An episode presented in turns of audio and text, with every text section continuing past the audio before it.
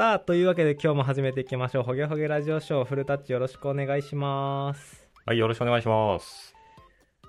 いやー、今日はね、東京とかで冬、雪がね、降るらしいですよ、ついに。いや、ついに来ましたね。スーパー寒波とかいろいろ言ってましたが。出ましたが、雪は降っ、あ、降ってたらしいんだけど、僕がいるところでは降ってなくて、今日はついに来るんじゃないかみたいな。大変ですよね。本当に降っちゃったらね。不要不急の外出を控えてくださいという通達がありましたけど。ありましたね。そう。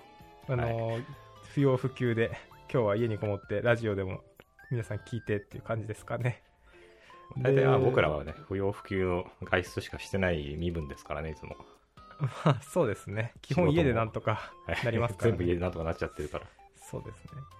で、ちょっとニュースでちょっと最近気になったのが、フルタッチが共有してくれたやつで、あの Google のチャットボットとマイクロソフトのオープン AI, あオープン AI の投資の話とかっていうのがいろいろ活発に動いてますが、なんかどうやら Bing、あの検索エンジンですね、マイクロソフトの、と、あの Edge の最新バージョンをなんかマイクロソフトが公開して、チャット GPT よりさらに進んだモデルが搭載されてるみたいな話らしいですね。はい。なんか、ついに来ちゃいましたね。そうですねっていう。感じがしていて。検索モードとチャットモードを切り替えられるだとか、あと、Teams のプレミアム版にはなんか AI 作成の会議メモを作るみたいなやつもついてるらしいですね。うーん。ほんと マイクロソフト一式のいろんなことができますっていう。ね。で、まあ、それに対抗する形っていうか、まあ、マイクロソフトはチャット GPT の開発しているオープン AI にガンガン投資してて、まあ、最近も数十億ドルまたうん投入するみたいな話ありましたけど、対抗して Google がバードを試験者にな公開し始めてるみたいな。でなんかこのバードって僕、まあ、最近あの発表があったと思うんですけど Google から。なんかこのモデルになってるのがなんかラムダっていうやつらしいですね。うんうんうん。言語モデルが。でこのラムダって僕なんかなんか聞いたことあるような気がするなって思ったら去年の5月ぐらいになんかラなんか Google のエンジニアでなんか人工知能が感情を持ったみたいな主張してクビになったみたいな。話ってなんかありましたね。あれらしいですよなるほど。あれがラムダでみたいな。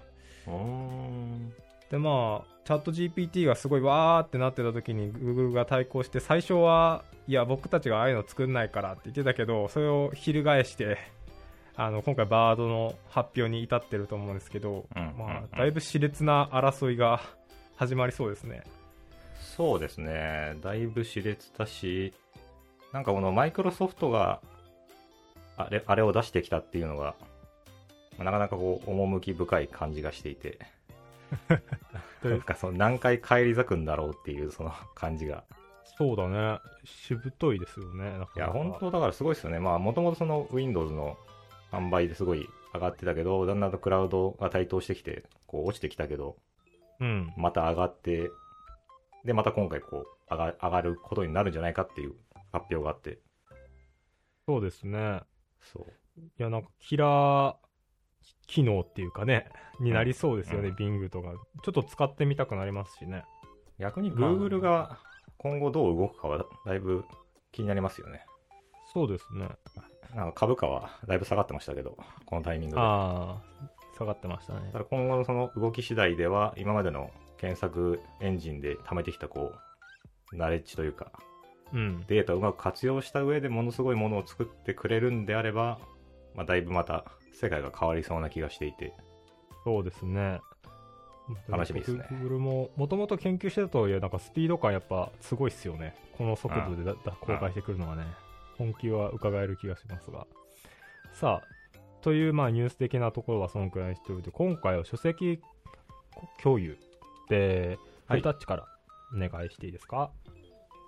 まあ今日はね、とても寒い金曜日ですので、まあ、ちょっと深めの本にしようかなということで、はい。僕のあの数少ない本しか置いてない本棚の中の一冊の、はい。あの、ビクトール・エミール・フランクル博士の夜と霧という本を紹介させていただこうかなと思っています。お夜と霧出ましたね。はい。多分ご存知の本だと思うんですけど、読んだことはないですけどね。あ、読んだことないですか？読んだことはないです。これあの、めちゃめちゃ有名な本で、まあめちゃめちゃ有名、まあ、どのぐらい有名なのかちょっとよくわからないですけど、あの、フランクル博士という、まもともと精神科医で心理学者になったみたいなタイプの、確か人だったと思うんですけど、はいはい。まあ、日本だと心理学者といえば、ユング、フロイト、そしてなんか最近だとまあアドラーとかも入ってきて、まあ大体三大巨頭みたいな感じで言われてるんですけど、はい。まあ、一応このフランクル博士もなんか4人目のその巨頭になるんじゃないかというふうに言っている人も、まあいるとかいないとか、そこの辺は 若干眉唾ですけど、いるとかいないとかねいると。かいないとかと。四天王ね。はい。で、まあこの本なんかこの夜と霧っていうタイトルがちょっと若干意味わからないと思うんですけど、うん。なんかその現代とか、まあ英語で書かれた本のタイトルはなんかもうちょっとわかりやすい、なんか生きる意味みたいな話とか書いてあるんですよ。へー。で、このタイトルのなんか夜と霧っていうのはその当時の、まあ、なんか作作戦の名前みたいな感じで、夜の霧に乗じて人が消えていくみたいなあー、感じなんですよね。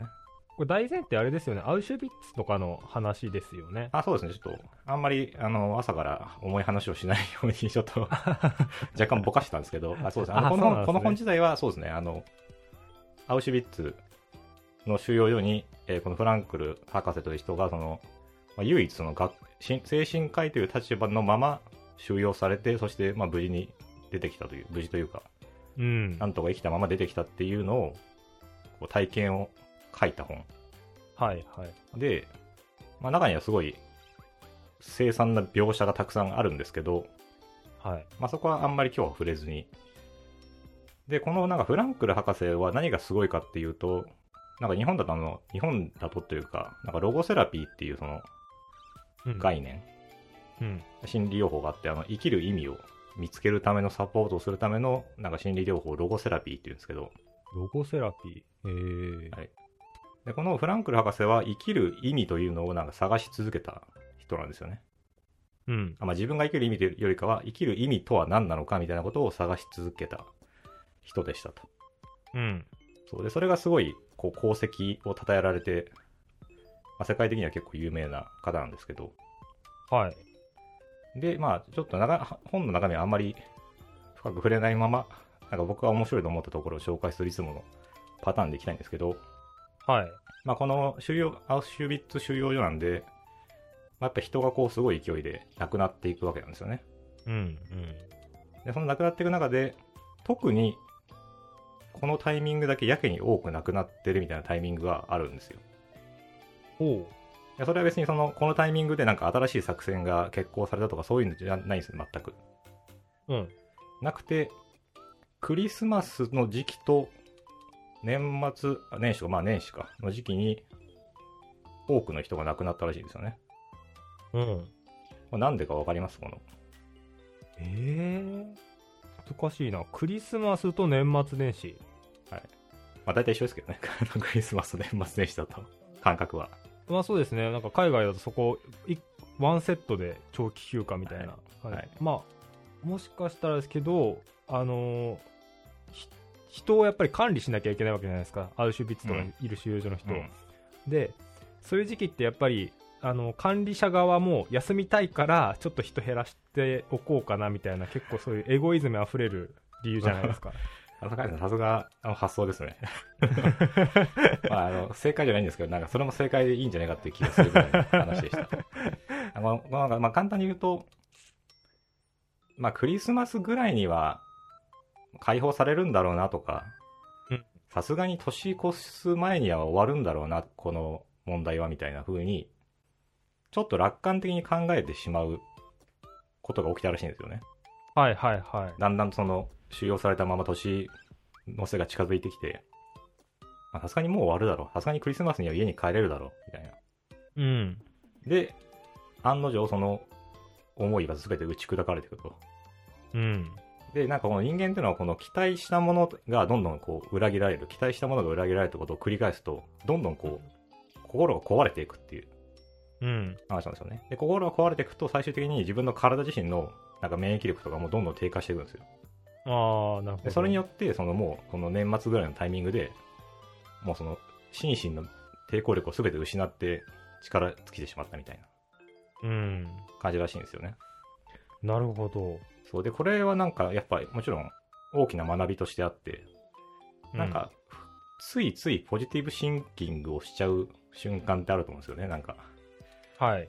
まあまあ、なんとかなるんじゃないかな、みたいなことを思って。で、でまあ大体実際のことって大体なんとかなんとかなるじゃないですか。うんこの、こんな過酷な環境に比べればな、なんとかなるんですけど、でもなんとかならない。でも次なんとかなるかもしれない。なんとかならなかったっていうのを繰り返しちゃうと、うん。やっぱその人はどんどん弱っていっちゃうんですよね。はい。はい。で僕もなんかやっぱり過去をこう振り返っていくと、本当に辛い仕事の時とかでこういう状態になってたなーっていう気がするんですよね。おう。なんか、あ、さすがにこれはもう大丈夫だろうと思ったけど、なんかダメだったとか、うん大丈夫だろうでダメだったみたいな。うん。あめちゃめちゃきょ、なんかすごいちっちゃい話に落とし落としていくと、例えばなんか、プルリクを送ってうん。通るだろうと思ったら、めちゃめちゃ指摘が来た。また通るだろうと思って出したら、めちゃめちゃ指摘が来たって繰り返してて例えばこれがもしも1週間ぐらい続いたら、多分心折れちゃうと思うんですよね、なんか。折れますね。そう。あとだいぶあの、アウシュビッツと比べるとしょぼい話で申し訳ないんですけど、でもその、心の振れ幅により心が折れるっていうのは、どんな状況でも同じなんですよね。うん。だからその、こういう状況に比べれば全然辛くないって思われるかもしれないけど、その人の心自体は、そのすごい振れ幅によって、どんどん衰退していくんですよ。消耗してっちゃうって感じだよね。消耗してっちゃうんで、うん。だなんか、まあ、どんな状況でもある、ある意味人間の心持ちっていうのは同じなんだろうなっていうのはちょっと、ここから思って、なるほど一つ取りね。上げました。はい。ちょっとごめん、本の方にちょっとだけ戻っちゃってもいい？あ、どうすよ。気になったのが、それ、それ、ナチは、あの、うそれ分かってて、心理攻撃的な感じでやってたってことなの？それって。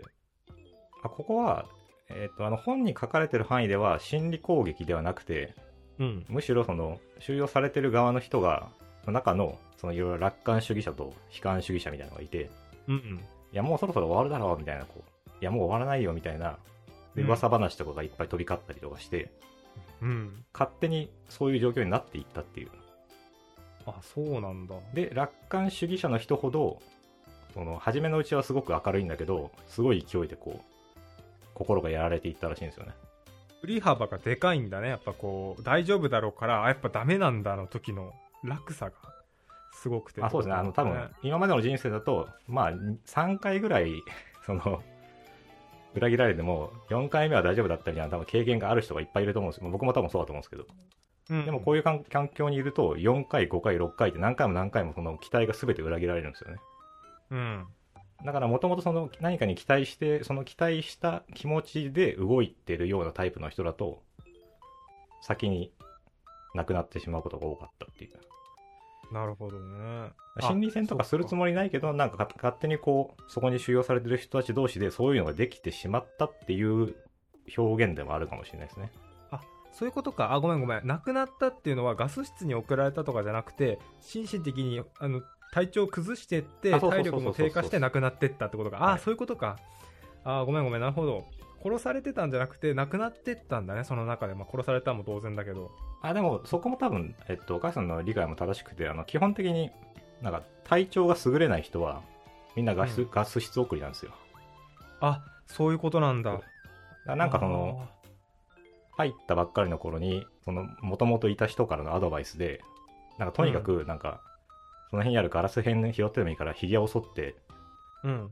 で、体調が悪くても、なんかピシッと立って、ビシビシ歩け、みたいな。ちょっとでも体調が悪そうな素振りを見せると、もう、終わるぞ、みたいな。っってていうのもあるんですよね。だから実際多分これでその、心がすりすり減っていって、なんかこう元気のない顔を見せ見せた瞬間に、じゃあもう君は終わりです、みたいな。なるっていうのは確かにあるんですよね。なるほどね。ああ、ごめんごめん。ちょっとそこは、どうしても気になっちゃって、そういうことだったんだね。うんありがとう。なるほど。でまあ、そういう裏切られるさっきのプルリクの話とかすげえ分かりやすいけど僕も何回も打ちのめされたことがあるので すごい分かりますね。なんか、まあ、仕事だったらやり方を変えれるからね。例えば PR 何回も返されるんだったら、じゃあちょっとペアプロでつないでやるかとかさなんかアインシュタインの同じ問題にぶつかった時と同じ方法じゃ解決できないよみたいな感じでやり方を変えてうまく立ち回らないと心がねしんどくなりますよねそういう時はねああ、まあそうですね。うん。そうなんですよ。ねそういう時はなんかフルタッチ逆にちょっと心がすり減ってるなーって時とかはうん。自分でセルフケアとかってなんかしたりしますか？いや、セルフケアのやり方を教えてほしいですよね。あ もうなんか、あの基本的にはそもそもあんまりすり減らないんですけど、あうんやっぱ、あ僕あの冬が結構弱いんで、うんなんか寒くなると、メンタル面が弱くなりやすいんですよね、結構。うんでそういう時となんか仕事とかプライベートの問題が重なると、結構容易に弱くなっちゃいますね。なるほどうん。逆に夏とかだったらなんかね、外歩くだけで元気になれるじゃないですか。ああそうだね。なんか夏はいいよね。夏はなんかそういう状態に陥ったらむしろなんかハイテンションになってカーってなる方に行く気がする僕も。そうなんか大変な思い出は冬の方がなぜか多い気がするな僕も。まあなんかすり減らないようにう振る舞うぐらいが限界じゃないですか。限界かな、僕の場合は。ああそもそもここに突っ込んでいったらなんかすり減ることになりそうだからって言っても避けて通るみたいな。うんなるほど。なんかチャレンジも一切しない。そのそういう危ない時は。異回避ね。それは大事だよね。そういう一定のパフォーマンスを保つように振る舞うっていうのもプロとして大事なことですよね。そうそうそうそうそうそう。うん。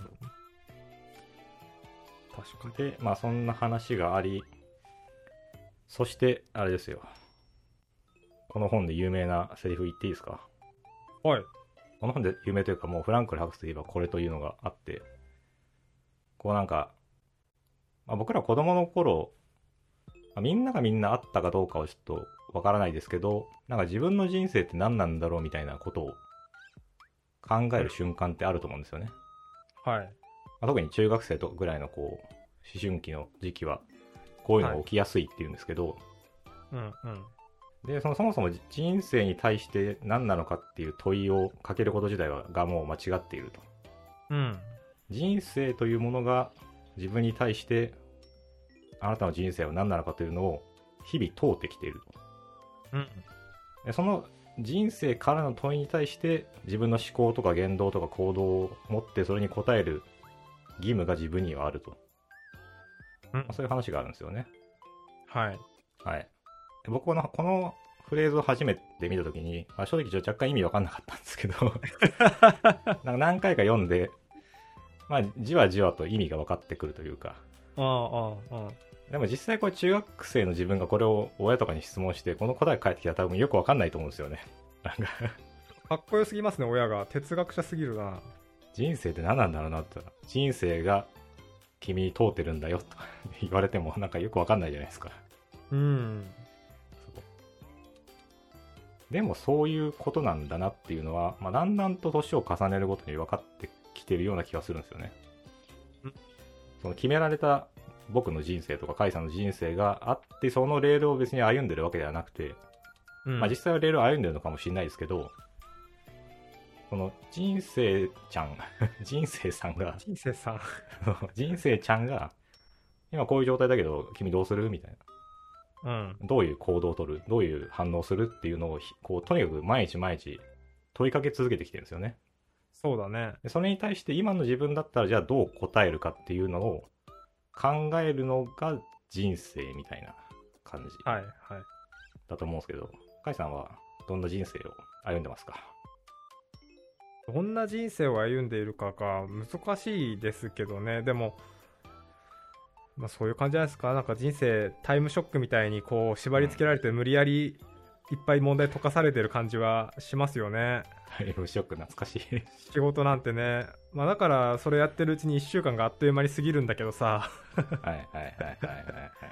だから言い得て妙ですよね人生このさっきの何でしたっけロゴロゴセラピー。ロゴセラピーうん。とかも日本語だと実存分析とかっていうと思うんですけど、うんうん。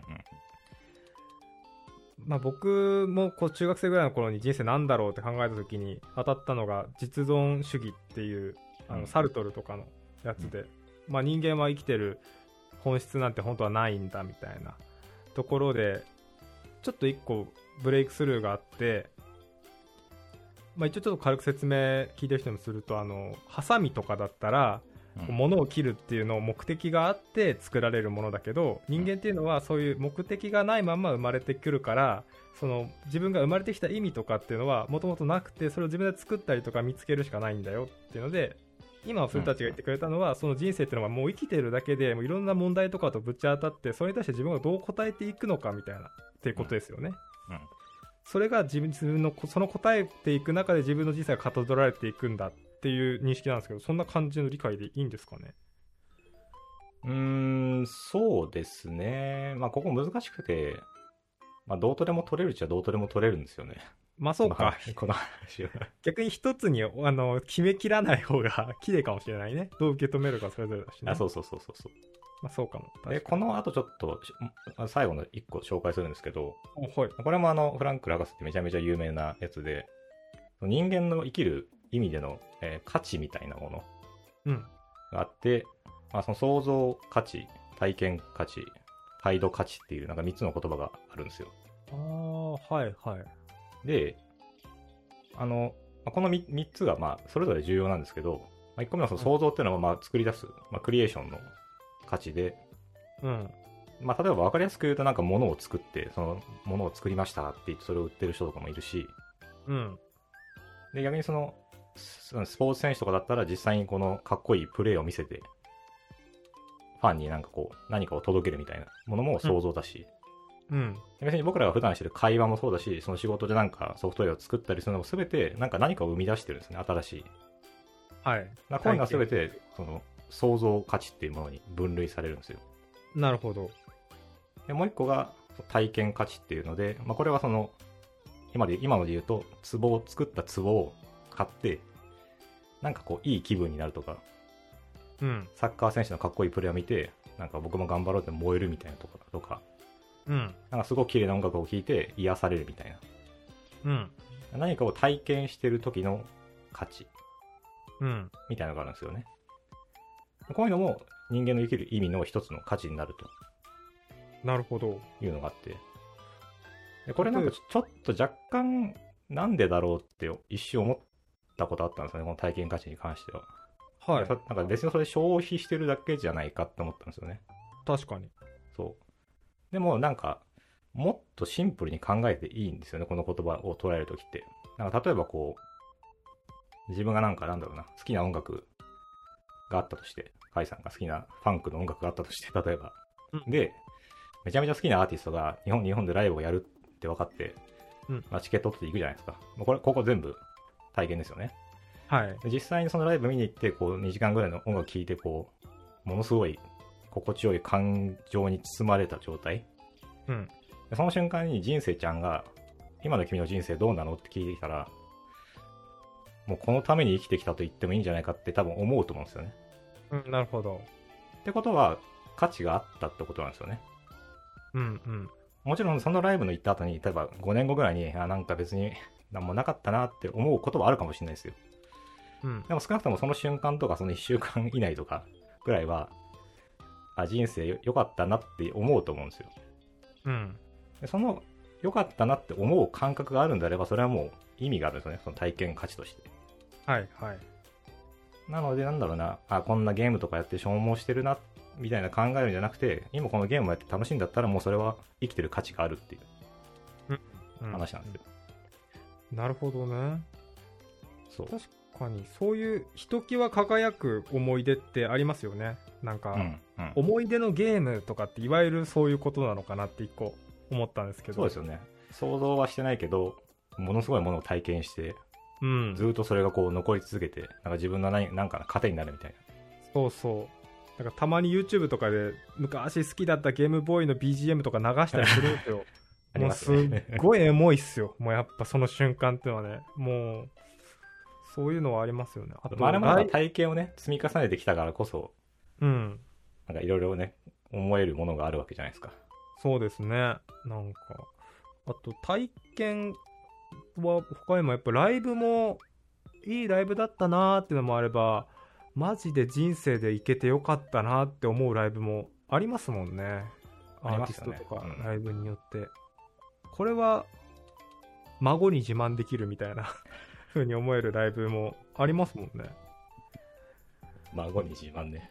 そういや行きたかったけど行けなかったのプリンスとかのライブとか行きたかったけどもうなくなっちゃったなとかマイケル・ジャクソンとかなくなっちゃったなとかっていうのなる多分行けてたらそれはすごいいい体験になったと思うんですけどねい。みたいなのもありますしね、まあ、すげえわかりますそれはライブで言うと、すげえ脱線しますけど、まあ僕も結構ライブ、まあ、カイさんとたまに話してますけど、よく行ってたんですけど、ライブには。はいはい。もう本当にでも人生でどれが一番良かったかって言われると、あの AP バンクフェスってわかります？あのああミスター・チルドレンそう、のミスチルの桜桜井さんとかがメインでやってたやつで、あの妻恋でやってたんですけど、静岡の。はい。で、あの、久保田利伸さんが来た回があって、ありますね。そうまあ、何回か来たんですけど、で、その時に、まあ、たまたま僕も行ってて、へえで、あの、まあ、ララララブソングを歌ってたんですけど、まあ、その歌はまあ一旦どうでもよくて、あらうん。あ歌、あ、歌どれでいいですか、その、来た瞬間になんか、歌いますって言って、歌い始めるんですよ。うん。で、なんかその、回れってこう始まった時に、うん。なんかもう自然と涙が出てきて、聞いた瞬間に。へえ。それまでもめちゃめちゃ上手いアーティストがな出演してるんですよ、ライブに。うんうん。で、聞いてこう、ウェイってよ盛り上がってたんですけど、うん。なんかもうあまりにもこう、スーって入ってきて、うん体に。なんかもう動けなくなっちゃってもう、で、涙が出てきたみたいな。うますぎて。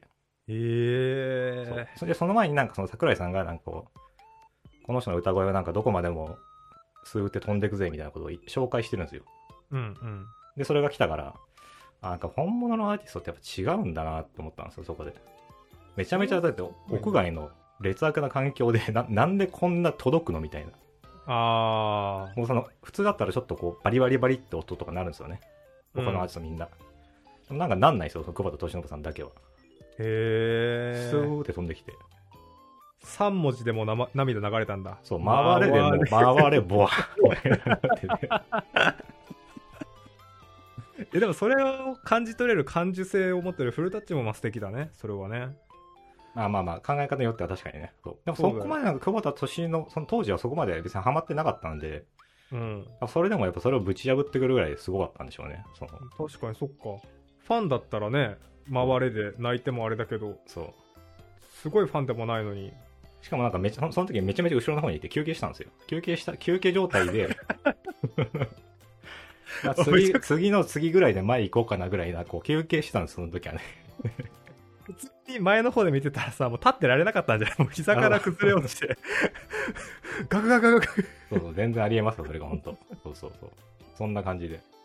あそうなんだ。そんなレベルの経験はないけど僕もあのすっごい好きなディアンジェロっていうアーティストがいてどうしても聞きたくてで、うん。あのーサマーソニックってあるじゃないですか。めちゃくちゃでかいフェス。ありますね。夏のね、で僕その日どうしても外せない用事があったんですけどサマソニの予約しチケット取ってなんかうん。何万もする、であの最後の2時間だけ行ったんですよそのディアンジェロのためだけに。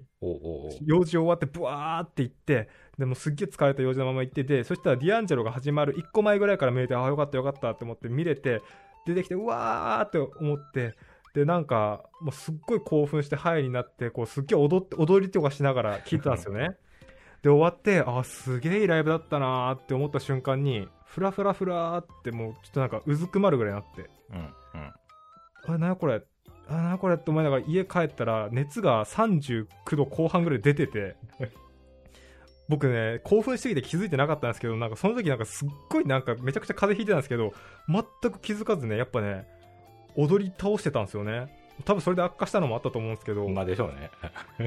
いや、やっぱね、本当にすごい音楽とか体験っていうのは、人の体を、こう、なんかする力があるんですね。それはあるでしょうね。涙も出るしうねうん痛みとか関係ないんでしょうね。本当関に係ないね。快感に染まってしまうと。うんそうですね。いいやっていう、ね、まあ、みたいな話があり。ちょっと全然ライブの話になっちゃった。で、えっ、と、3つ目の価値が態度価値なんですけど、あ、はい。まあ、これはなんか、まあ、分かりやすい、分かりやすいといえば分かりやすくて、その想像も体験も、えーできないような状態に陥った時に、人間が取れる最後の価値というふうに言われていて、うん。一番分かりやすいのは、なんか闘病生活を送っている方とかっていうのがよく例に上がるんですけど、うん。要はもうなんか新しいものを作り出すほどの力もないし、なんか音楽とか聴いてこう感動するほどの状態でもなくなってたとしてもうん、それでも必死にその辛い状況を受け入れて、治そうと頑張って日々生きている人うん。みたいなものっていうのは、この態度価値というものを実現している人だとうん。いうのがあって、で、別にそんな難しい話じゃなくても、まあ、その過酷な状態とかに置かれた時に、どう振る舞うかっていうのは、うん。多分多くの人にとって起きることなんですよね。はい。で、その時になんかもうやめたって言って人生やめちゃうのか、それでも立ち向かっていくのかみたいなとことか。うん。で、実際にこのフランクル博士も、要はその収容所の中にいると、なんか新しいものを作り出したりとか、なんか素敵な音楽を聴いたりなんてできないんですよね。うん。でもそれでも、自分自身はここにいて自分自身であるっていうことを守り続けるためには、この態度価値が必要になるんですよ。うん。どんな状況になっても、なんか暴れ出したりとかせずに自分であることに誇りを持って生きるみたいな。うん。うん。あそれは実はしかもこの3つの中で一番大きな価値とも僕は思うんですよね。ああ、なるほど。はいはい。というのがありなるほど。まあまあちょっとこれ若干分かりづらいんで、態度価値に関しては。ピンとこない方もいるかもしれないですけど。そうですね創造価値とか体験価値って今の日本社会現代社会でも結構いっぱい見られるものだと思うんですけど、うんあのうん。社会の中で売買されたりだとか。で価値として受け取りやすいんだけど態度価値っていうのはなるほどなっていうのは思うんだけどそ価値なんだね。そういう、まあ先ほどのあの人生ちゃんからの問いかけに対する答えっていうのもある意味、態態度価値がまず初めに来ると思うんですよねうん。なんかこの辛い状況になっちゃったらどうしようかなって時に、人生ちゃんから、こんな辛い状態だけど君どうする？って言われて、いやでも僕は頑張る。で、ビシッと前を向けたらそれはもう態度として価値を出してるんですよね、人生に対する。あーなるほどねそこからまあ動き出してなんか作るとこまで行けばなんか想像するかもしれないし、なんか体験するかもしれないけど、少なくともその辛い状態になって、それに対してこう、キリッと前を向いた瞬間にもう生まれてるんですよ、その態度価値は。うんうんうんうんで、逆にここをちょっとおざなりにしちゃうと、またバランスがガタガタ崩れちゃうんですよね。と思ってて。例えばなんか想像しないと、これもあの、ここ多分10年ぐらいの、なんか、若干ムーブと、なんかムーブメントとしてあったと思うんですけど、なんか作んないと価値ないよねみたいな。社会人として、なんか新しいものを生み出さないと価値ないよねみたいなことをこう、わーっとこうセンセーショナルなことを言って、なんか集客するみたいな人とかも結構いましたけど、はい。なんか体験してるだけじゃ意味ないよねとか。うん。でも実際、本当の人生の価値で言うと、関係ないんですよね、その何を作ったかとか。うん。っていうのがあって。でこの創造価値の話もちょっと補足をするとなかなか面白くて、例えばその、プロサッカー、まあちょっとプロサッカー選手は例として分かりづらいですね。あの、仕事で言う、例えばじゃあ年収300万の人がいて、うん年収600万の人がいて、まあ、1200万の人がいてみたいな、こう、倍々と、例えば増えていったとして、はいで、その、市場、なんていうんですかね、資本主義的な意味で言うと、価値を生み出しているのは、なんか、年収が高い人ほど生み出しているように、まあ、見えると。はいで実際にその貨幣っていう単位で言うと、生み出しているのかもしれない、本当に。うん。でも、その人の人生にとっての価値を生み出しているかどうかっていうのは、何も関係ないんですよね、その数字は。ああなるほど。はい。で、この創造価値を考えるときに大事なのは、その自分の置かれてる役割を全うしているかどうかっていうのが大事らしいんですよ。うん。うん。要はその年収1200万でももらってようが、なんかずっとサボりながら適当に仕事して、でもすごい大金もらっちゃいましたみたいな。うん人って多分自分がやるべきことを全うしてないんですよね。うんでも例えばその年収300万でも、本当に自分ができる全て限界を尽くして、周りの人にこう、貢献していってるならば、その人の生み出してる、そのお金の価値はないかもしれないけど、その人が生み出してる創造価値はもうマックスなんですよ。うん、なるほどね。で、だからこの全うしているかっていうのはすごい大事で、で、ふと考えると、僕あんま最近全うしてないことあったかもしれないなってちょっと思って、若干あの読み直しながらハッとしたんですけど、なんかそのなんか、カイさんどうですか？全うしてる感覚あります？自分の人生で。全うしてる感覚はね、難しいね。うん、8割ぐらい全うしてるんじゃないかなって思うけど、もっと全うしてた頃あったじゃんって思うのもありますね。あ、そうそう、なんかやっぱりあの、経験が少ない時ほど、なんか全うしやすいのもありますよね。そうですね。なんか全力尽くしてれば、とにかくこう、すべて出し切って、すべてがこう、なんか価値に転換されて、うん。生きてる、生きててよかったなと思える時ありましたけど、なんか年取ってくるとだんだんと、ちょっと手を抜くことを覚えちゃうというか、うまいことね。そうそうそう。で、それでうまく回っちゃうんですよね、なんか、物事が。これっぽく力がつくのかなそうそう。それっぽく表現して、包む力がついちゃうんですよ。なんかさ、でもやっぱり一番やってた頃っていうのはさ、12割やって全うしてたと思うんだよね。ああ、なるほどね。もう与えられたもの以上の うん人生を歩むと。ほんとがむしゃらだった頃をね、うん思い出させるよね。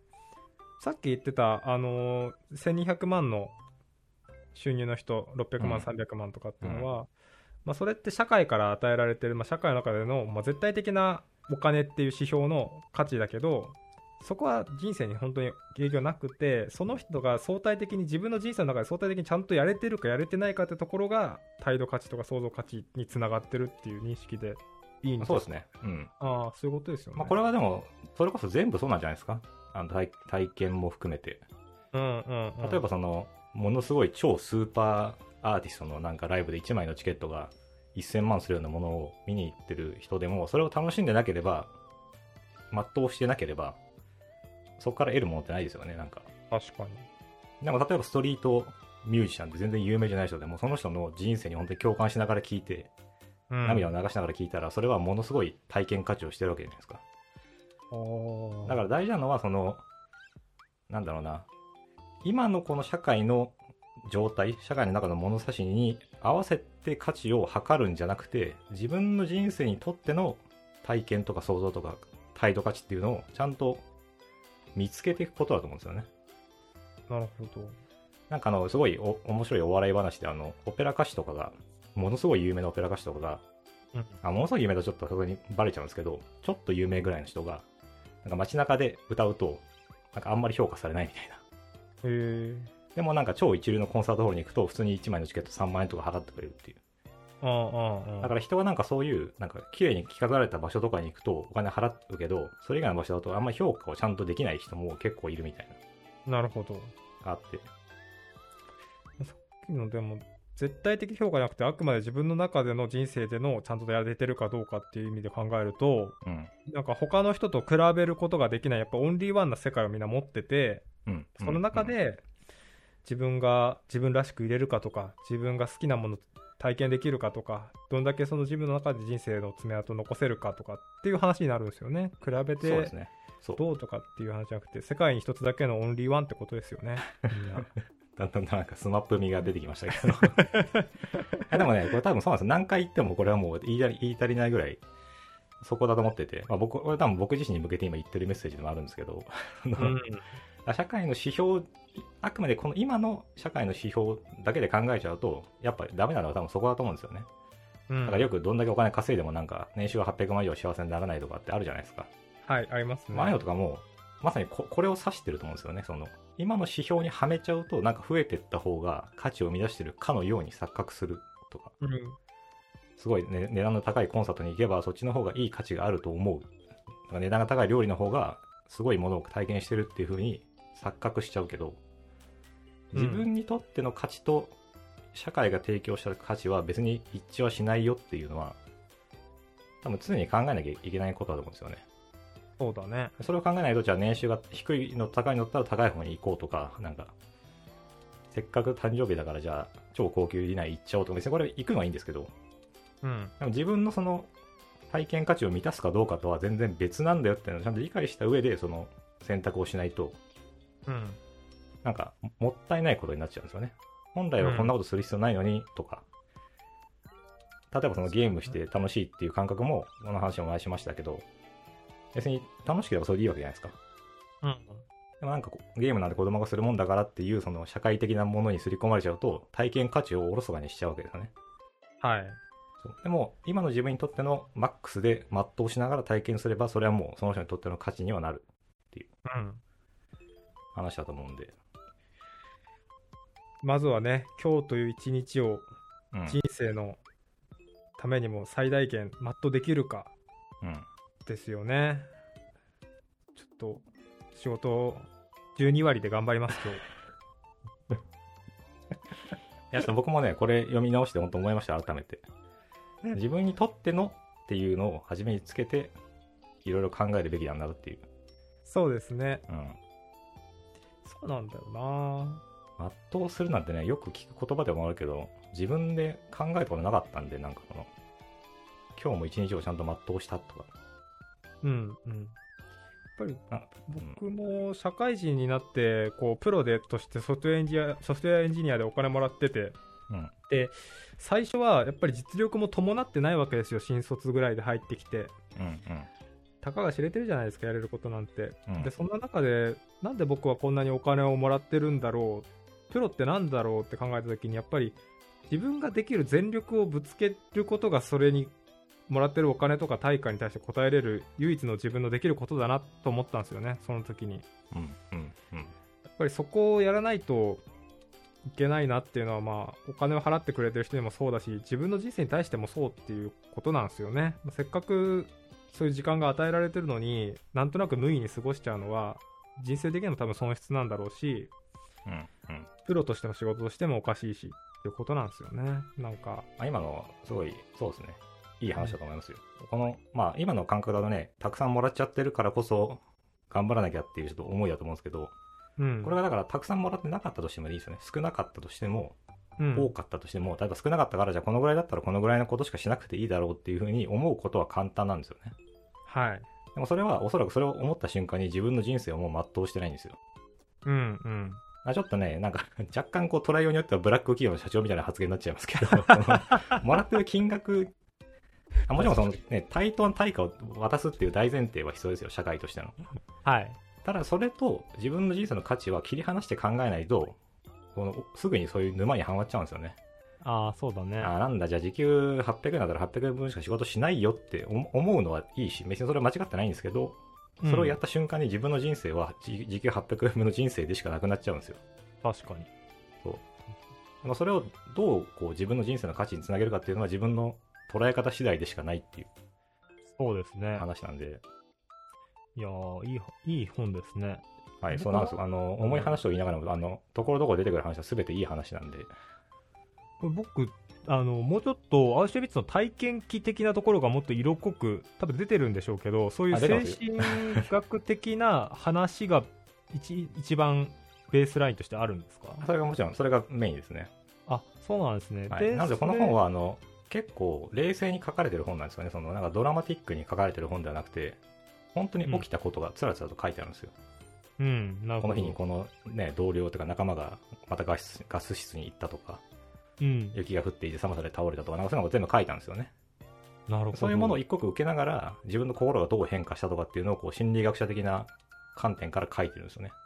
はいはいはいだからこそ、なんかこう、いろんな人が受け入れやすい本になったっていう。なんかねその本知ってたんだけど読んだらすごい重苦しい気持ちになりそうだなと思ってちょっと避けてたところがあるんだけど。ああの、なります。ななるなるんですかなります、なります。めっでも今あの僕もこれ、あ の初めて読んだ時、本当に重重い気持ちになったんで、この本読んだ時。なんか今話を聞いたところでよると、まあ、それだけじゃないなっていう、あの言っあのもちろんそうですね。ただ重苦しくだけだけじゃなくて、そこからこう人間のなんか尊さみたいなところとか、人生の尊さみたいな話につながってて、ポジティブな面もあるのかなっていうふうに思って、すごい読んでみた、あだいぶありますよ。うん。うん、そういう状況だからこそ、でなんかこう、改めて人生を見つめ直すことができたっていう話でもあるんで、はい。なるほどというわけで紹介は以上になりますありがとうございました。なるほどね。いやー、やっぱりたまにこうやって帰り見ることが大事ですね。人生にせよ、好きだった本にせよ。あそうですねどうですか？本当なんかこんなのだいぶ前に読んだ本なのに忘れてましたもんすっかりそうだね。過去の自分からの贈り物というかね、良かったです。僕も今回それ聞けてね。はいはい。じゃあそんなところで今日もホゲホゲラジオ今回で終わりたいと思います。ありがとうございました。ありがとうございました